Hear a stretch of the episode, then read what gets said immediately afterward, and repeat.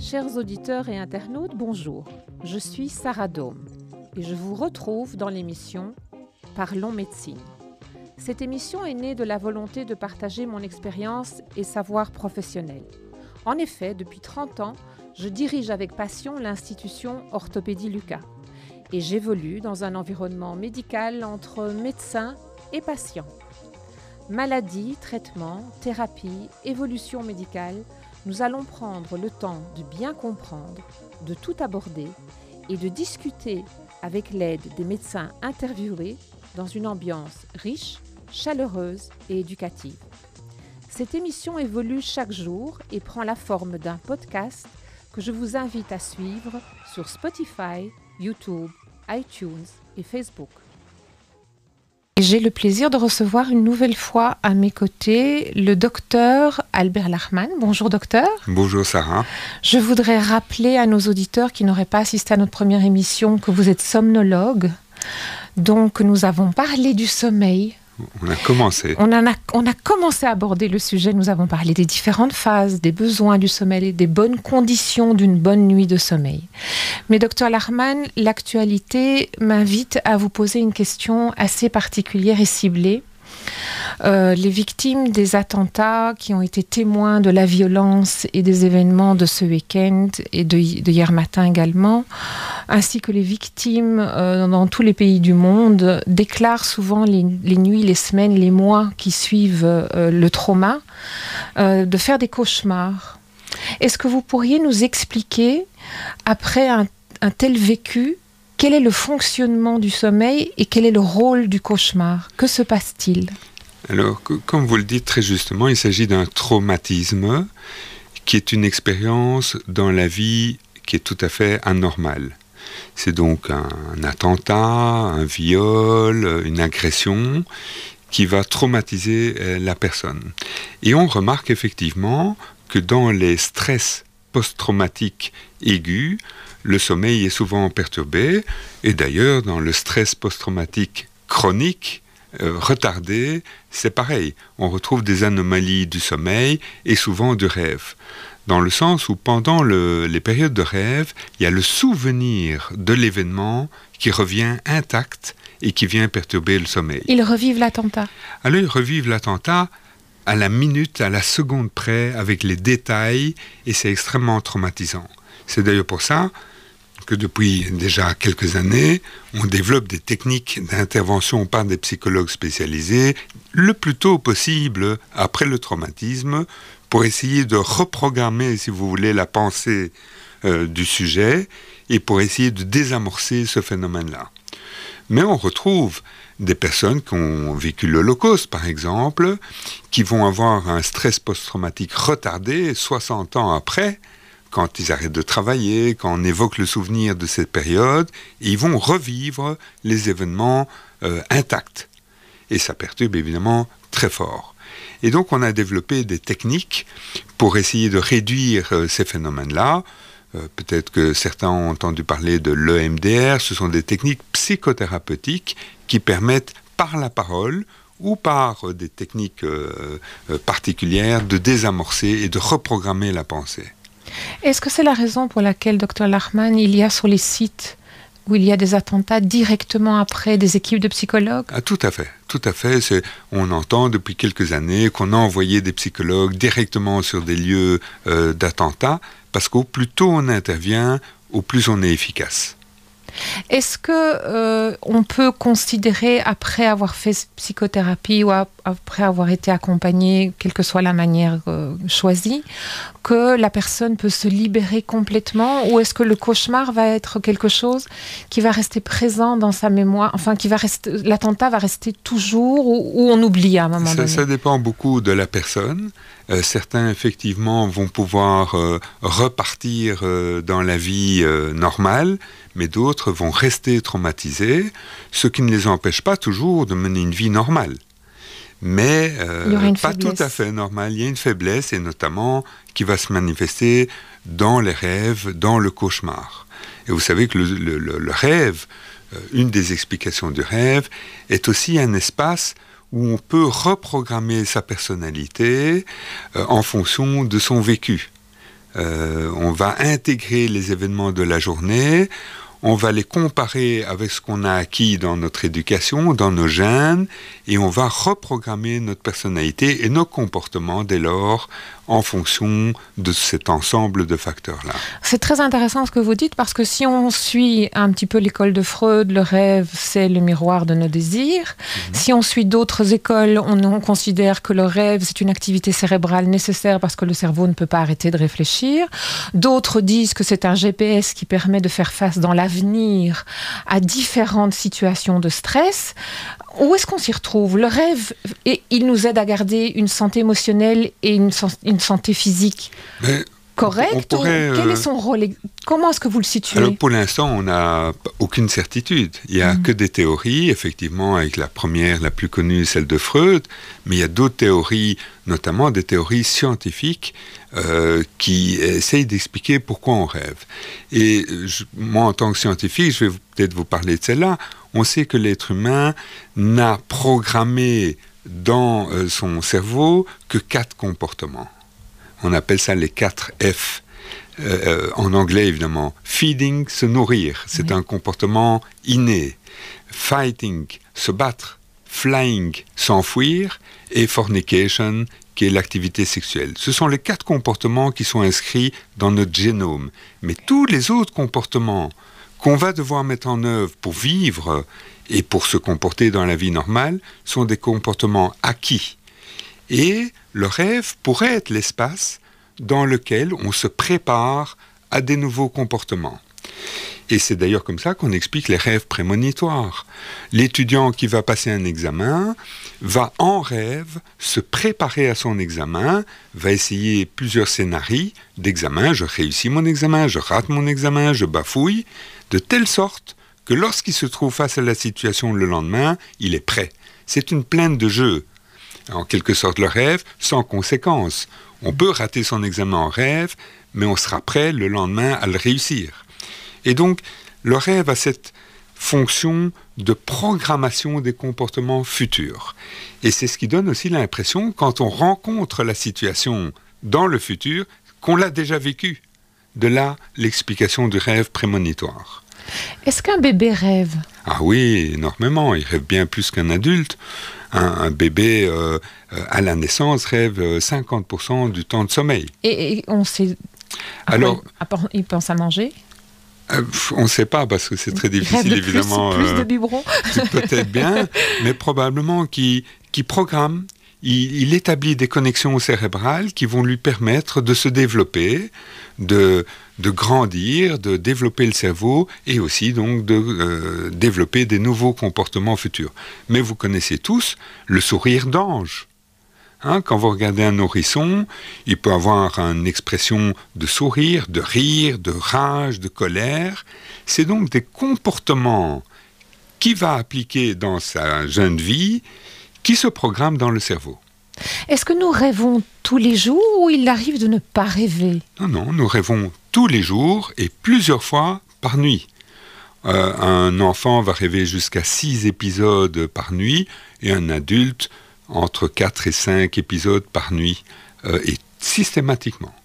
Est-ce qu'on pourrait considérer que, pour simplifier un petit peu, mais vous me corrigez si je me trompe, que le rêve, c'est simplement se préparer à demain, et le cauchemar, c'est un rêve qui nous est imposé suite à un traumatisme, pour survivre un peu quelque part? Alors, il n'y a pas toujours au sens dont on a parlé le vrai traumatisme comme on le vit là avec des attentats, mais euh, on va comparer les expériences de la journée avec son vécu, avec son passé, et si l'émotion, en quelque sorte, est trop forte, le rêve ne suffit pas à désamorcer euh, l'événement et ça tourne au cauchemar, comme on dit. On se réveille pour interrompre le phénomène.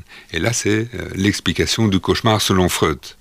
Est-ce qu'il est possible, si on n'a pas eu un trauma mais qu'on est sujet, est-ce que certains sont plus sujets que d'autres à des cauchemars? Est-ce qu'on peut s'en débarrasser sans qu'il y ait eu un traumatisme? Il y, a, une période où les enfants, les jeunes enfants se réveillent souvent en pleurant parce qu'ils ont rêvé un monstre dans la chambre. Qu'est-ce qui se passe? Est-ce qu'il y a une période de la vie où on est plus sensible aux cauchemars? Je, pense qu'il y a des individus plus sensibles, notamment les gens anxieux ou des gens qui ont une vie euh, difficile, euh, qui peuvent avoir plus de cauchemars. Ce dont vous parlez pour l'enfant, c'est plutôt des peurs euh, nocturnes qui ne sont pas toujours des cauchemars. Et si vous prenez un auteur comme Toby Nathan, qui est un ethnopsychiatre très célèbre, qui a écrit beaucoup sur la nature des rêves et des cauchemars, il, il fait appel aux mythes dans les cultures. Selon les cultures euh, africaines, asiatiques, européennes, l'expression euh, du cauchemar va être différente. Et pour lui, la récidive d'un cauchemar est l'expression qu'on ne l'a pas résolu. Tant que le cauchemar récidive, c'est que la question posée par le cauchemar n'est pas résolue. Mais si vous donnez une bonne interprétation au cauchemar de l'individu, hop, il disparaît.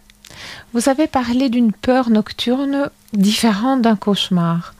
Quelle est la différence entre une peur nocturne d'un enfant et, un cauchemar d'un enfant? Oui, parce que déjà la période dans le sommeil est différente. Le cauchemar se produit pendant les phases de ce qu'on appelle en français le sommeil paradoxal et que les anglo-saxons appellent le REM, le Rapid Eye Movement, alors que les peurs ou les terreurs nocturnes se produisent dans d'autres stades du sommeil, et notamment dans le sommeil profond, dans le sommeil de récupération. Maintenant, la matière fournie par le récit de l'événement peut être utilisée par un psychothérapeute pour améliorer la qualité de vie de la personne. Et donc, ce que je vous explique, c'est scientifique, mais en réalité, le médecin, le psychothérapeute a du matériel pour travailler avec son patient et pour améliorer les choses. Et les techniques sont très variées. Eh bien voilà, chers auditeurs, nous sommes avec le somnologue Albert Lachmann, nous parlons du sommeil, nous avons abordé, suite aux attentats de Paris, la problématique du cauchemar, ça nous a dévié vers le rêve évidemment, l'un ne va pas sans l'autre évidemment, on préfère le rêve, je vous le souhaite en tout cas, plus de rêves que de cauchemars dans vos vies. Je voudrais vous demander, docteur Lachmann, euh, une maman qui rentre dans la chambre d'un enfant qui, qui a un mauvais sommeil, elle différencie la terreur nocturne, la peur nocturne du cauchemar comment et comment doit-elle se comporter? Ça peut être un papa aussi, évidemment. Évidemment, évidemment, je suis témoin. Dites-moi. Déjà, vous devez savoir que les terreurs nocturnes vont se passer plutôt en première partie de nuit et les cauchemars en seconde partie de nuit. Et le sujet, le dormeur, quand il se réveille d'un cauchemar, il est pleinement éveillé, il a un souvenir du cauchemar qu'il va oublier rapidement, mais il a un souvenir à l'éveil. Tandis qu'en terreur nocturne, il ne se réveille pas vraiment, il peut être confus, et si vous le laissez dormir, il oubliera l'épisode. Le matin, il sera incapable de vous raconter qu'il a eu un problème. Donc ne pas le réveiller quand c'est une terreur nocturne. Oui, parce que le patient ou la personne, excusez-moi, est en sommeil profond, il faut le laisser dormir. Donc il faut le protéger, un peu le rassurer, mais pas spécialement lui parler, pas spécialement le toucher.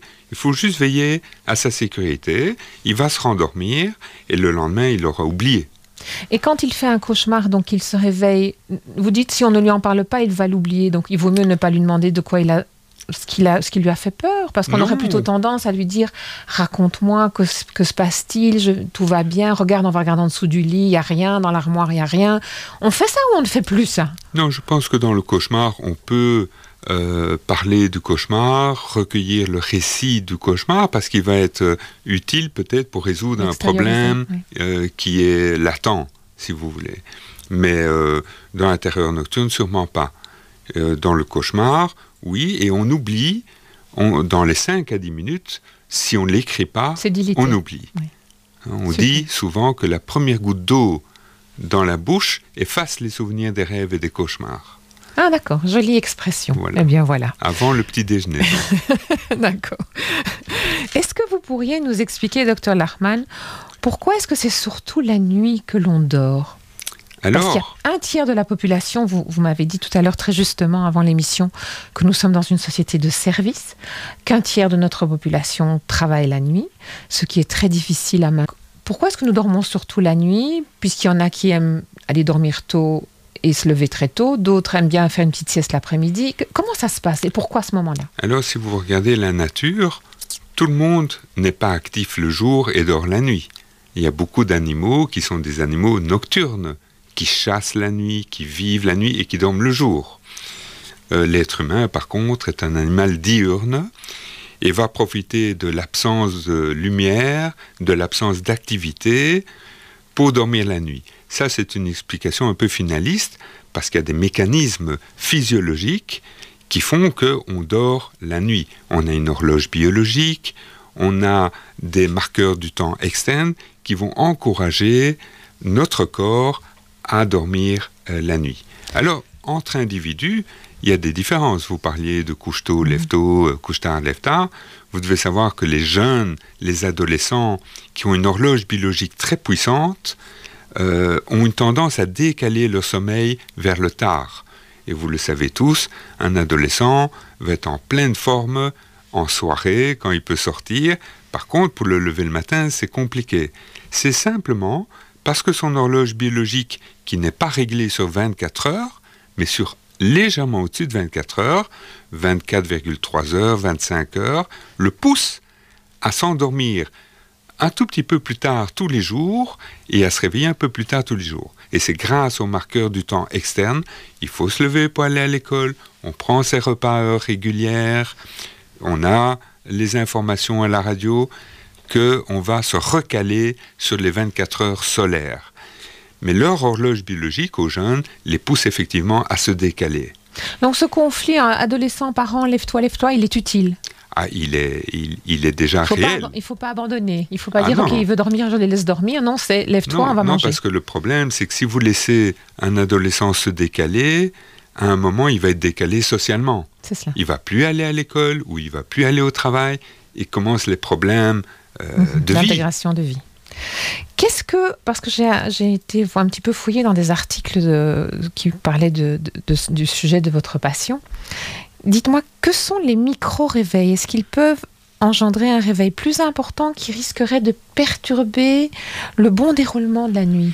Alors les micro-réveils, par définition, ce sont des changements de l'état du cerveau légers qui durent de 1 à 3 secondes, par définition, qui ne réveillent pas de manière consciente l'individu, mais qui fragmentent son sommeil. Et on va rencontrer des micro-réveils chez des gens lorsqu'il y a une pathologie. Quelqu'un qui fait une apnée du sommeil, donc une interruption de respiration, la seule manière pour lui de reprendre le souffle, c'est d'avoir un petit réveil. Et souvent, c'est un micro-réveil qui va permettre... De redémarrer De redémarrer. Hein, les muscles se retonifient, ils respirent et c'est reparti. Mais on n'est pas conscient de ça. Et on n'est pas conscient de ça. Mais au total, s'il y a plusieurs dizaines, voire plusieurs centaines de micro-réveils sur une nuit, ça fragmente le sommeil et au matin, on est fatigué. On est fatigué. Qu'entend-on quand on vient vous voir pour un trouble du sommeil par une dette de sommeil? C'est un terme qui revient pas mal dans la littérature et qui revient dans les articles spécialisés. Et on dit le patient a une dette de sommeil. Oui, parce qu'à notre époque, on a presque tous une dette de sommeil. Est-ce que c'est dû au fait que comme il y a l'électricité, je pense qu'on en avait parlé, nous avons tous de l'électricité à la maison, donc on ne se rend pas compte qu'on est fatigué, on est un peu stimulé par cette lumière et on traîne un petit peu plus dans la nuit alors que le corps, lui, souhaiterait déjà être au repos. Et puis on sort aussi d'une société qui a poussé euh, les personnes à ne pas dormir. Euh, c'est Margaret Thatcher qui euh, disait que c'était du temps perdu de dormir que dormir, c'était pour les imbéciles, en fait. Et c'est pas la seule. Mais il y a toujours cet adage, le monde appartient à ceux qui se lèvent tôt, etc. Aussi, voilà, des, grands principes qui sont tout à fait faux. Donc le sommeil, on le sait, a un rôle fondamental. Mais donc on est tous un peu en dette de sommeil parce que les activités sociales, professionnelles nous poussent à réduire notre durée de sommeil. Or, on a besoin, on est quand même des êtres humains, des êtres animaux, et on a besoin d'un certain nombre de sommeils. Et si on n'a pas notre compte, eh ben, on crée une dette. Alors la dette, soit on a l'occasion de la récupérer, et chez les jeunes avant 40 ans, une bonne grasse matinée le week-end permet parfois de récupérer cette dette, mais après 40 ans, ou si on maintient une dette trop longtemps, on ne la récupère pas, et on se trouve avec des problèmes de fatigue, mais aussi des problèmes éventuellement de santé. Est-ce que vous avez une opinion sur cette société espagnole qui a l'habitude de fermer la boutique pendant quelques heures l'après-midi pour aller faire une sieste? Est-ce que les Japonais ont installé dans leurs entreprises, vous le savez, des locaux spécifiques pour permettre aux employés d'aller faire une petite sieste? Est-ce que c'est quelque chose qui devrait être analysé par l'Occident et qui devrait être euh, réintroduit Est-ce que c'est une bonne chose de faire une sieste? Est-ce que c'est une bonne chose de faire une grasse matinée le Shabbat matin ou le dimanche matin? Alors je pense que, vu l'évolution de notre société, ça pourrait être une contre-mesure à la dette de sommeil. Si vous n'avez pas votre compte la nuit, il est peut-être intéressant d'organiser une petite sieste en cours de journée pour essayer de rattraper le temps perdu, si vous voulez. Et c'est des techniques qui pourraient être promotionnées parce que c'est une réalité. Donc les Espagnols n'ont pas tort. Ils n'ont pas tort. Vous savez, moi je vois régulièrement des patients qui suivent la bourse de Tokyo, puis la bourse européenne, puis la bourse de New York, alors quand ils dorment. Et donc on pourrait imaginer un sommeil qui ne soit pas euh, en un seul morceau, mais qui soit en deux morceaux, voire trois morceaux, et donc faire des durées de sommeil plus courtes associées à des siestes. C'est pas si facile que ça, hein. il ne faut pas croire que c'est facile à organiser, mais ça se fait. Quelle est la durée d'une bonne sieste? Parce qu'on parle parfois de 10 minutes, parfois on parle de 20 minutes, mais non, je pense que 10 minutes, c'est vraiment juste. un petit repos. Euh, ce qu'on recommande, c'est des siestes courtes qui ont 20 minutes. Mais est-ce qu'on sait s'endormir pour 20 minutes? Moi, quand je m'endors, je dors. Alors, c'est une question d'entraînement. Il faut s'entraîner à ça. Euh, il existe des siesteurs qui font des siestes d'une heure et demie, deux heures. C'est pas mal. Mais le problème, c'est que quand on se réveille d'une longue sieste, on a eu du sommeil profond et au, réveil... On est un peu flagada, non? On est flagada, on est désorienté, voire euh, il y a un malaise éventuellement. Et donc, c'est pas évident à vivre des longues siestes. Mais des siestes de 20 minutes pour casser la journée en deux, c'est pas mal. J'étais un des premiers à recommander ça en Belgique. Pourquoi pas? Est-ce que vous arrivez à le pratiquer? Bah, J'essaye euh, quand je peux. d'humour, oui. Parce que, parce que je sais que vous travaillez 25 hein. heures sur 24. Est-ce que vous savez expliquer à nos auditeurs quels sont les symptômes qui conduisent au diagnostic de l'insomnie, aux difficultés d'endormissement, les réveils hmm. prolongés après une phase de sommeil? Donc l'insomnie, c'est déjà un symptôme. Hein. Ce n'est pas une maladie, l'insomnie, sauf dans de rares cas. Mais l'insomnie, c'est le regroupement de plusieurs symptômes qui comprennent la difficulté d'endormissement, la difficulté de maintenir son sommeil, le réveil trop tôt le matin, on, avait, on appelle ça un éveil précoce matinal. Vers 4-5 heures du matin, c'est dans ces là que ça se passe Ou même simplement la plainte d'avoir un sommeil non récupérateur. Tout ça constitue l'insomnie. Donc c'est un ensemble de plaintes. Maintenant, les causes de, ces symptômes, de l'insomnie, sont à rechercher. Par exemple, le micro-réveil trop fréquent. Par exemple, ou le stress, l'anxiété, ou, les maladies du sommeil peuvent amener à des réveils, des difficultés d'endormissement, des réveils précoces, etc. Donc, derrière la plainte, le médecin doit toujours s'interroger sur la cause. Et ce n'est qu'en déterminant la cause qu'on pourra améliorer les symptômes. Euh, qu'est-ce que vous voulez dire par maladie du sommeil? Qu'est-ce que c'est qu'une maladie du sommeil? Quelles sont-elles? Vous, vous pouvez les citer? Alors Sarah, vous devez savoir qu'on a identifié à l'heure actuelle plus de 86 maladies du sommeil, donc des phénomènes organiques, physiques, qui se passe la nuit et qui perturbe le sommeil. Donc c'est pas d'office le stress ou trop de boulot Pas d'office, non, bien sûr. Vous connaissez les apnées du sommeil, vous connaissez les impatiences des membres inférieurs. On en a parlé la première fois, oui. Même des douleurs articulaires, l'arthrose. Le oui. Voilà, le reflux gastro-œsophagien qui fait mal et qui réveille le patient, l'asthme. Il y a plein de maladies qui ont un prolongement la nuit, mais jusqu'à présent, on n'a pas encore beaucoup regardé ça, sauf les spécialistes, mais la vie continue la nuit. Différemment, mais elle continue et elle fait beaucoup de choses la nuit. Et toutes ces maladies ont des implications nocturnes puis, il y a des maladies spécifiquement liées au sommeil, comme les apnées, qui est un des grands, des grands problèmes de notre époque. problèmes de la société. On va en parler d'ailleurs de l'apnée. Avec plaisir. Dites-moi, quel est le principe mécanique qui fait que, comment ça se passe, qu'on on a peur de faire... Enfin, c'est souvent les femmes qui regardent leur mari ronfler et qui se disent ah, à un moment donné, on dirait qu'il arrête de respirer, est-ce qu'il fait une apnée? Est-ce que c'est comme ça qu'on le ressent C'est comme ça qu'on le ressent. Et le mécanisme est le suivant. Euh, les voies respiratoires, vous devez considérer ça comme de la tuyauterie. Et lorsqu'on dort, les muscles se relâchent. Et les muscles du cou, c'est des tissus mous. Il n'y a pas de structure osseuse. Donc pour maintenir euh, les voies respiratoires ouvertes, il faut un certain tonus dans les muscles. Or, quand on dort, ça se relâche. Pour peu que l'anatomie de la personne soit favorable, des conduits déjà un peu plus étroits, ou l'obésité qui va un peu rétrécir les voies respiratoires, associé au relâchement lié au sommeil, fait que les voies se ferment. Et là, on est en apnée. On a beau essayer de faire entrer l'air, ça rentre pas. C'est obstructif, c'est bouché. Donc c'est un, relâchement mécanique. Tout à fait. Tout à fait mécanique. Tout à fait. Et celui qui dort ne s'en rend pas compte. Alors rarement. La plupart du temps, on s'en rend pas compte sauf lorsque les apnées sont très longues ou très profondes. Alors finalement, le micro-réveil tourne en réveil. Et le patient se réveille en suffocation et essaye de retrouver son souffle. Et que peut-on faire? Oh, les solutions sont nombreuses. Il y a on, vend des gadgets, des petites montres qui réveillent quand on ronfle trop fort, etc. Je ne sais pas si tout ça est quelque chose qui peut être. Non, ce pas des bonnes solutions. pas de bonnes solutions. Pourquoi? Parce que vous réveillez la personne. Le but, c'est de le laisser dormir plutôt. Donc il faut trouver des solutions qui suppriment euh, les apnées sans réveiller euh, le patient. Et donc on a aujourd'hui, la bonne nouvelle, c'est qu'on a des traitements qui fonctionnent très très très bien. Comme? Ben, Comme les techniques de ventilation. Donc, vous savez, les masques, vous avez peut-être entendu parler. C'est pas de l'oxygène, c'est des masques qui amènent de l'air mis sous pression qui va maintenir les voies respiratoires ouvertes. On prend l'air de la pièce, mais qu'on pousse avec une certaine pression. pour que le mécanisme fonctionne. Voilà, pour que ça ne s'obstrue pas. Et la personne va dormir normalement avec ça, sans apnée et en plus sans ronflement. Et va avoir une nuit normale et mieux récupérer, évidemment. Alors là, il va retrouver euh, tout un fonctionnement normal, euh, comme chacun. Mais les solutions sont multiples. Et il faut toujours adapter la solution aux problèmes du patient. Et on a actuellement une panoplie de solutions à disposition.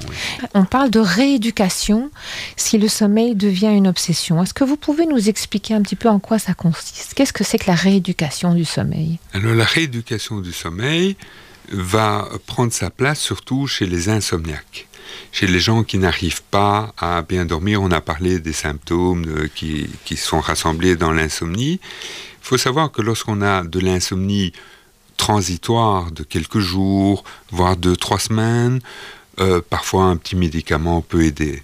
Mais dès que ces symptômes persistent au-delà de trois semaines, on tombe dans ce qu'on appelle l'insomnie chronique. Et on sait que les médicaments ne marchent plus ça ne sert plus à rien. Médicaments, on veut dire somnifères Des somnifères, euh, des anxiolytiques, euh, tout ce qu'on peut utiliser.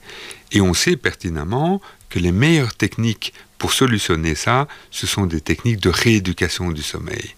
Parce que lorsque le patient a une insomnie prolongée, s'installent des mauvaises habitudes. Puisque je dors pas, ben autant travailler, ou je vais aller fumer une petite cigarette, ou je vais aller boire un petit café, où je vais faire mon repassage.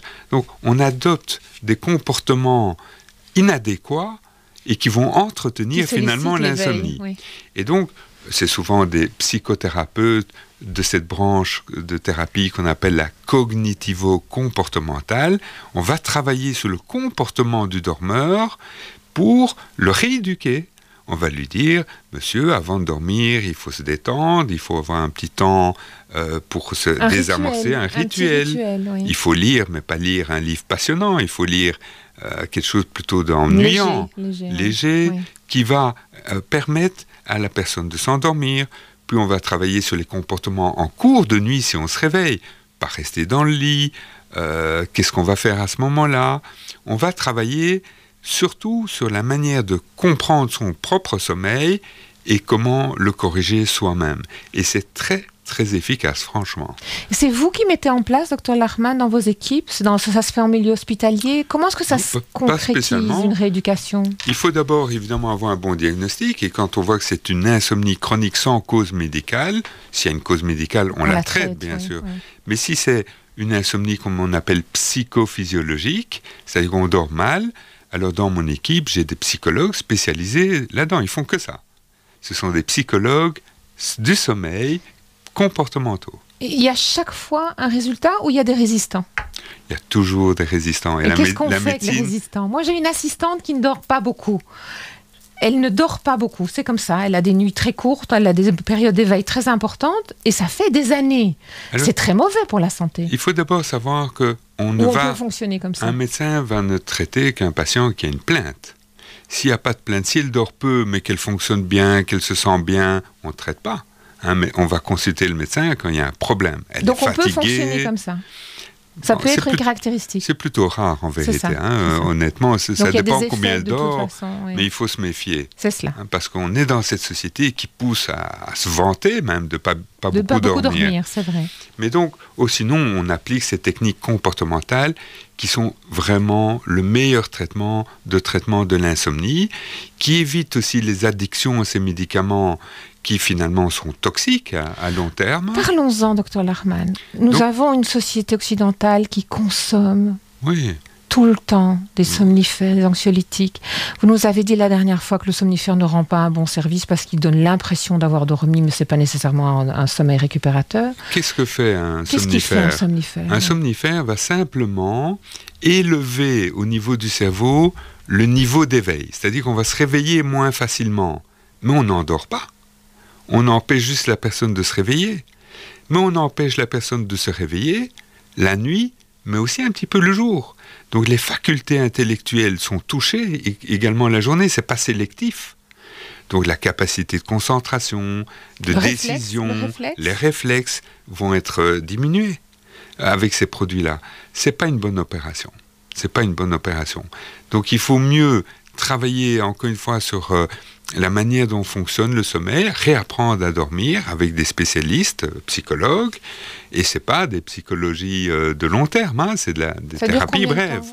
C'est maximum en 10 séances, on obtient d'excellents résultats, maximum. Si quelqu'un nous écoute et déjà avec son petit médicament, sa petite pilule rose euh, sur la table de nuit depuis des années, comment est-ce qu'il fait pour, pour arrêter? Alors, je pense que... Il y a toute une technique aussi, il faut aller doucement. Il faut d'abord comprendre s'il en a encore besoin, s'il y a une pathologie là en dessous. S'il y a une pathologie, on la traite pour ce qu'elle est, et puis on fait un sevrage très très lent de ces produits-là, parce que c'est pas facile de s'arrêter une fois qu'on a commencé avec les somnifères. Est-ce que ça veut dire qu'on va repasser par des nuits blanches d'office? On va éviter ça. Donc si si il y a des gens qui arrêtent brutalement, mais là ils passent par des nuits blanches, c'est un calvaire. Mais on peut le faire sans qu'il y ait des problèmes. Et ça, c'est notre métier, d'apprendre aux gens à sevrer les médicaments et à retrouver un sommeil de qualité.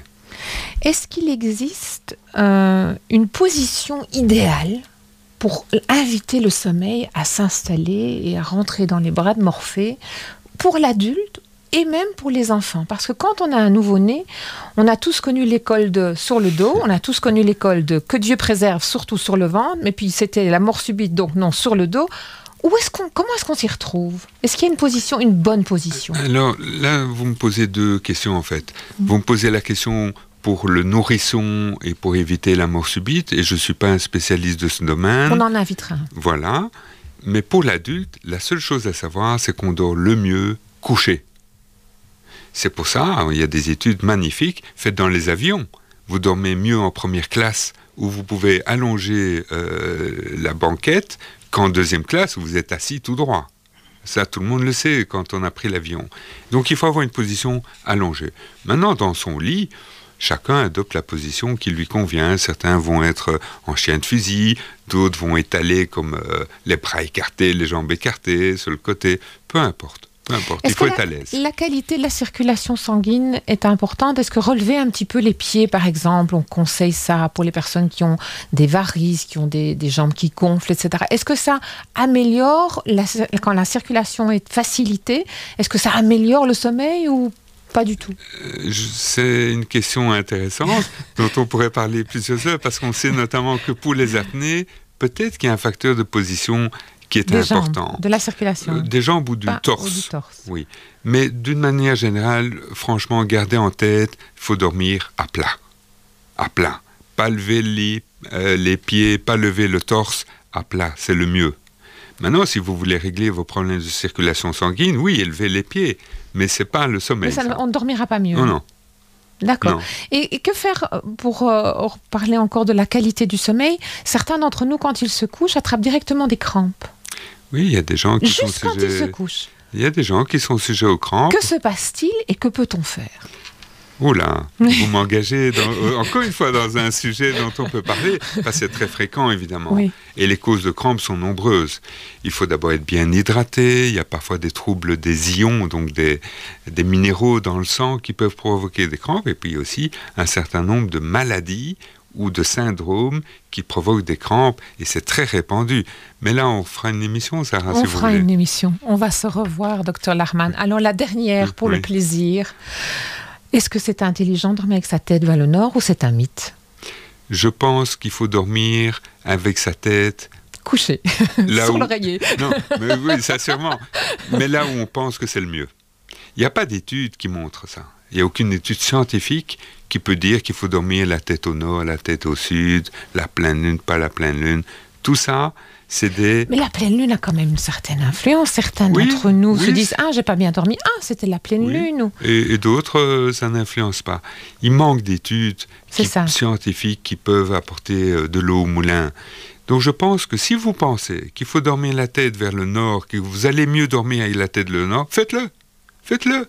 C'est le, meilleur conseil. C'est de se faire plaisir, voilà. Oui. D'être dans une situation de sécurité, de confort. Voilà, parce que si vous pensez que dormir la tête au sud vous empêchera de dormir, vous allez mal dormir. Exactement. Tout ça, ce sont nos croyances, évidemment. Eh bien voilà, chers auditeurs, une nouvelle rencontre de Parlons Médecine qui se termine. Vous pouvez nous retrouver sur Spotify, YouTube, iTunes, Facebook. Cela s'appelle Parlons Médecine, le podcast. Bonne fin de journée. Thank you.